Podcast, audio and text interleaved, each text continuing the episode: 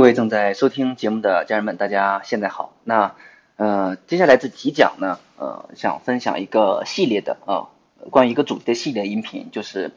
呃，这个青春期的孩子呀，呃，同伴交往能力的一个培养啊。嗯，那到了这个我们之前呃分享过，到了青春期呢，孩子的这个呃会特别的重视啊同伴交往，会更多的呃愿意把更多的时间啊精力。聊天相处都和自己的啊，尤其同龄段的，对吧？这这个成熟水平相接近的孩子在一起去去去交流，呃，那为什么呢？啊，是因为到了青春期，同伴交往真的是非常的重要啊。呃，原因有这么几个。那第一个就是，呃，因为青春期的孩子呀，与父母相处的时间呢开始缩短了，因为更多的时间除了在学校里边啊，呃，那在学校里面呢，呃，那几乎每天都是。和这个同伴啊在一起相处，相处的时间开始拉长，那孩子在与同伴的互动当中获得的生活经验和社会信息啊，要远比父母那里获得的要多得多啊，而且呢，这些信息还要比往往比那个老师啊、比家长啊的这些教导啊更加的直接和亲切啊，也容易留下呃比较深刻的印象啊，所以。对这个青春期孩子的社会化产生的重要作用啊，所以我们同伴交往就是孩子的这个社会化的能力的发展啊。那第二就是这个呃同伴的互动呢啊，还能提高孩子人际交往能力，对吧？呃与，怎怎么与别人沟通合作啊？怎么帮助别人呀？怎么站站在别人角度看待问题呀？对吧？所以同伴交往是能促进啊这个青春期中学生的呃社会化发展。同样是能预测，那预测成年后这个孩子的人际交往能力和心理的健康水平啊，嗯，包括呃一些在学校里面的，嗯，比如说那那个那那个那个那个复旦大学投毒啊，还是说那个呃马加爵呀，包括国外的呀，很多的在学校里面发生的这样的一个一个一个事件呀，那一个都有个很重要的环节和因素就是什么？就是这个学生的这个人际交往能力比较差。啊，跟同学相处比较难啊，同伴交往能力比较差。啊，有研究表明呢，同伴间的相互作用，它是可以提高孩子在他人从他人角度思考问题的能力，对吧？尤其是发生冲突和争论的时候，啊，会慢慢学会根据他人的看法，重新来考虑自己原来的看法，调整自己的啊这个行为啊。那同伴交往呢，它也是在这个青春期的这个重要的阶段啊，去呃影响孩子这个人生观。价值观的形成啊，呃，还要去互相学会如何遵守社会规范呀，啊，执行这个社会角色呀，等等等等啊。那更重要的，那孩子为什么更喜欢与同伴交往呢？啊，因为同伴交往它满足了青少年渴望平等的这个内心需要。那这个青春期的孩子随着成人感的日益的增强，啊，他。自己想独立啊，独立是增强，他最渴望的就是受到他人的平等对待啊。但是在与成人，特别是家长和老师的这个交往过程中呢，他往往很难啊得到这个平等的感受，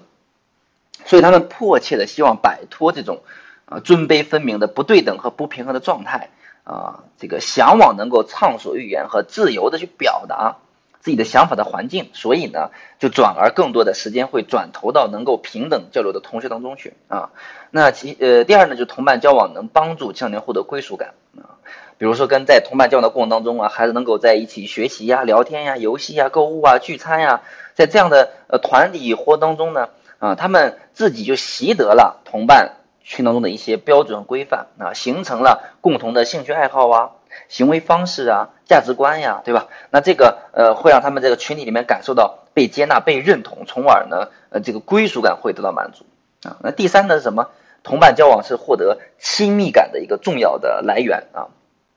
也就到，也就到青春期的孩子呀，啊，还对亲密关系的需求啊，会逐渐的增强啊。比小学生呃比比起来要要要要增强很多。在小学的时候，你发现呃组组一个呃小团体也好，呃同伴交往也好，它主要的方式是什么呢？主要方式以是以游戏为主啊，在一起活动为主，主要是玩伴啊，这个这个或者是学伴。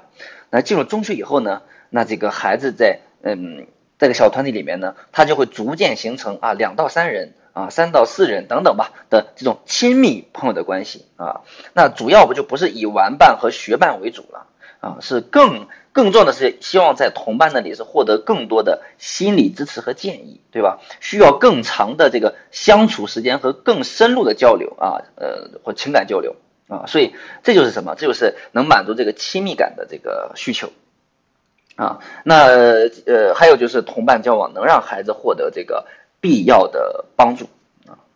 孩子在学习呀、生活呀、人际交往都会碰到各种各样的困难，也需要他的帮助。那这个时候呢，与成人提供的帮助相比呢，那同伴间的帮助是更加的及时、更加的有效和更加的有针对性，对吧？啊，那你比如说孩子被被被被这个欺负了，你告老师啊，会不会被笑话呀？对吧？自己都是都都都都成人感满满的，呃，回去跟父母说啊，那那那有没有用啊？啊，所以这个时候可能会去寻求同伴的帮助啊，等等很多的这个问题。那这个呃孩子呢啊，在这个这个这个这个小阶段啊，父母是孩子情感和心理支持的主要来源啊。这个孩子和同伴之间，刚才讲的是更多的是一种玩伴的关系啊，一般是不存在稳定的依赖关系啊。那到中学阶段呢？随着同伴相处的时间增多呢，以及青春期的生理心理变化，所以同伴呃已经逐渐成为孩子情感和思想交流的一个主要的对象啊。所以就是他的这个呃为什么这个同伴相处啊啊特别特别的这个重要啊？呃，那在同伴相处这个关系当中呢，呃，男孩女孩的同伴相处还还有不同的特点，比如说女孩呢更希望从同伴这个地方获得精神上的理解和情感上的支持。就他们的关系呀，会要要显得更加的呃这个这个这个亲密，同伴之间愿意分享彼此间的秘密。女孩认为分享秘密是表达对同伴喜爱的最好方式啊，所以代表了对同伴的绝对的信任啊，所以这是啊女孩子跟同伴相处。那男孩子呢，则更看重于什么？则更看重于遇到问题的时候啊，同伴无条件的这种鼎力的相助啊，呃，类似于这种哥们儿义气，对吧？啊，所以往往。这个这个，尤其在男孩男孩子当中，他很难分清楚这个什么是友谊，什么江湖义气，对吧？甚至呃就会做出一些呃不应该去呃不正确的呃不适当的一些行为，对吧？呃，那男孩也愿意是跟同伴保持一致的这个这个这个行为，但彼此之间呃不太会去分享很私密的东西，所以男孩和女孩啊也是不同的啊。呃，那在同伴交当中呢？呃，还有个现象就是这个容易形成这个小团体啊，小团体就是几个人一伙，几个人一小伙啊。当然，如果在一起，这个小团体如果在一起是这种积极向上团体，那那很好了。那如果是在一起呃做一些负面的事情，那就很担心了，对吧？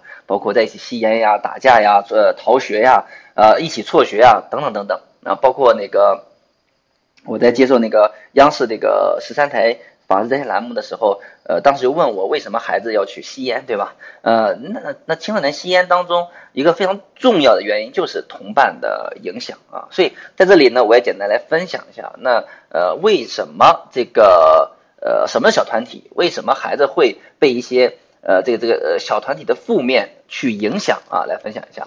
呃，首先呢，小团体呢在小学就有啊，在小学可能人数可能会多一点啊，比如说呃五到七人呀，呃甚至会呃更多一点呀。那他们主要以玩伴和学伴为主。那到了呃青春期呢，这个小团体数量呃首先会减少，因为他们的亲密关系要增加啊，呃可能是这个三到五人左右啊，也可能有七人啊，但一一般不会太多。啊，呃，那种小团体我们呃一般把它称之为正式团体和非正式团体啊。那正式团体呢，一般就是我们呃所谓的，比如说这个这个这个企业呀啊，政府啊啊，家庭啊，这个学校啊，班级呀，呃，这个宿舍呀啊，呃类就是类似是根据这种组织正式规定而组建的团体啊。它的目的是要实现一定的团体目标，有有统一的规章制度和组织纪律啊，叫做正团体。那非这种团体呢？是，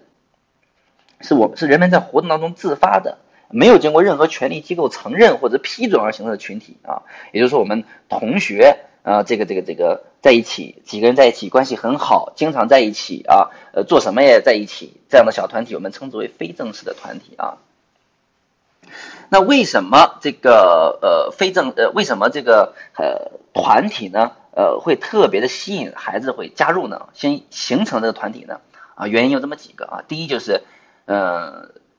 这个团体呢，这个尤其是非正式团体呢，它可以满足孩子与他人交流兴趣的需要啊。在这个团体里面，一般孩子都都有着相同的价值观、共同的兴趣爱好，对吧？在一起可以满足这个需要啊，在一起可以有共同的活动，打篮球啊，打游戏啊，啊，一起在一起跳舞啊、跳绳啊、绘画啊等等等。那第二就是这个这个小团体呢，满足了孩子自我表现的需要啊。这个非正团体一旦建立，它就有它就有这种啊，这个这个这个这个。嗯，无意识的啊，甚至是一种那种啊内在规定的这种内部结构啊，他也会承担相的呃角色啊，在这个时候呢，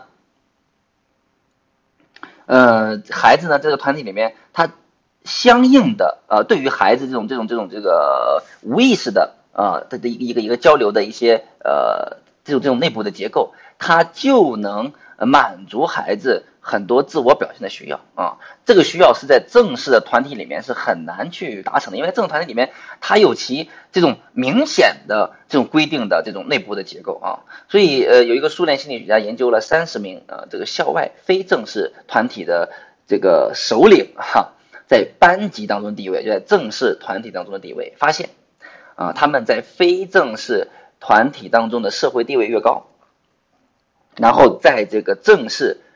团体当中的地位就越低，这表明什么？这表明就是在正式团体当中无法施展自己组织才能的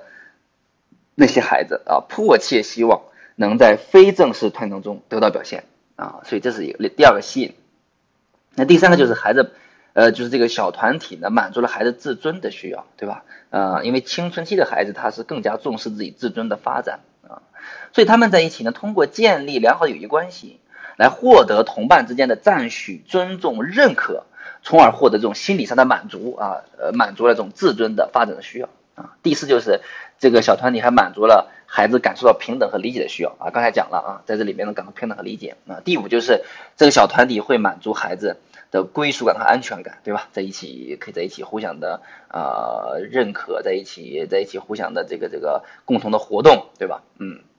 那另外还有对一些年龄特点、英雄人物啊、文艺形象啊啊，他都会有这个这个这个这个这个崇拜的呃心理啊等等等，所以这是呃青春的孩子更容易呃去去加入一些或者组成一些啊小团体啊。那呃那如果我们呃父母担心，那孩子在这种团体里面受到不良的影响啊怎么办呢？啊，就是。被这个江湖义气那影响怎么办呢？啊，那很简单。首先我们了解一下，就是呃，这个孩子为什么会在一些不良的小团当中去追求这个呃江湖义气，从而影响的这个这个这个这个自己的这个学习啊。呃，那首先第一个就是我们的父母从来没有告诉过孩子什么是真正的友谊，什么是真正的江湖义气啊，所以在我们接下来的系列的呃这个这个分享当中，也会呃帮助我们父母告诉孩子啊什么是友谊，什么江湖义气，然后呢，那那怎么样去发展友谊，对吧？啊，所以这个是很重要的。呃，第二原因就是孩如果孩子在正式的团当中啊，在这个家庭啊。或者学校班级一样，他如果得不到应有的温暖和支持的时候，那他们就有可能呃转而去求助一些带有江湖习气的这个非正式团体啊，所以这也是孩子形成这个江湖义气的一个呃重要原因啊，加入这个不良团体的一个重要原因啊。那第三个就是呃孩子那个社会媒体啊的这这这种不负责任的这个啊宣传诱导。呃，什么什么什么电影啊、电视剧啊，对吧？孩子对这个江湖义气就倍加的推崇，甚至很向往，所以就会模仿啊。那第四就是可能父母的榜样啊，比如说这个这个这个这个，呃，我就有一个孩子，这孩子天天是呃六年级就辍学啊。当问他家庭结构的时候，父亲呢是呃这这这这个这这个被被被被呃这个蹲过这个拘留所啊，哥哥呢也是在外面混啊，所以。你就发现这个这个这个孩子在家里面就是有有这种榜样啊，父母呃这种榜样让孩子去无意识当中去学习到了，影响到了孩子啊，所以这是孩子呃容易被一些不良团体影响的啊一些的这个原因啊。呃，那如果给大家一些建议的话，首先就是我们要对于父母来讲，首先要这个呃理解啊。孩子开始跟我们去慢慢的去疏离，然后呢，更多的时间愿意跟同伴在一起的这样的一个现象啊，呃，这对孩子来讲也是一个非他成长当中，尤其社会化能力发展当中，也是一个非常重要的部分啊。首先要理解啊，不要说你天天往外跑，为什么老跟别人玩儿？为什么有不在家待着，对吧？然后呢，这个这个又又不好好学习，同伴交往对孩子成长也是非常非常重要啊。第二就是对男孩女孩啊，一定要去采取不同的这个方式啊，做孩子的朋友，对吧？比如说这个女孩更喜欢去跟同伴分享心事啊啊，那我们作为母亲可以花时间跟女儿去聊天。告诉女儿分享自己的心事，分享自己的秘密，对吧？自然而然的，女儿会像对待朋友一样跟母亲分享自己的心事。那男孩子呢，更加的喜喜欢这种同伴之间的义气，对吧？这种这种这种在一起的活动。那父亲可以多跟儿子一起进行一些体育运动啊，跟儿子聊聊自己的中学时光啊，让他感觉父亲有轻松的一面，拉近父子的距离啊，对吧？呃，第三呢，尊重孩子的朋友，不要去过呃度的去干涉孩子的这个交友。啊，这个嗯，除非啊，除非是呃，我们真的发现对孩子一些朋友实在不放心啊，那我们可以呃，真的你去了解了孩子朋友的情况下，对吧？充分肯定朋友优点的前提下，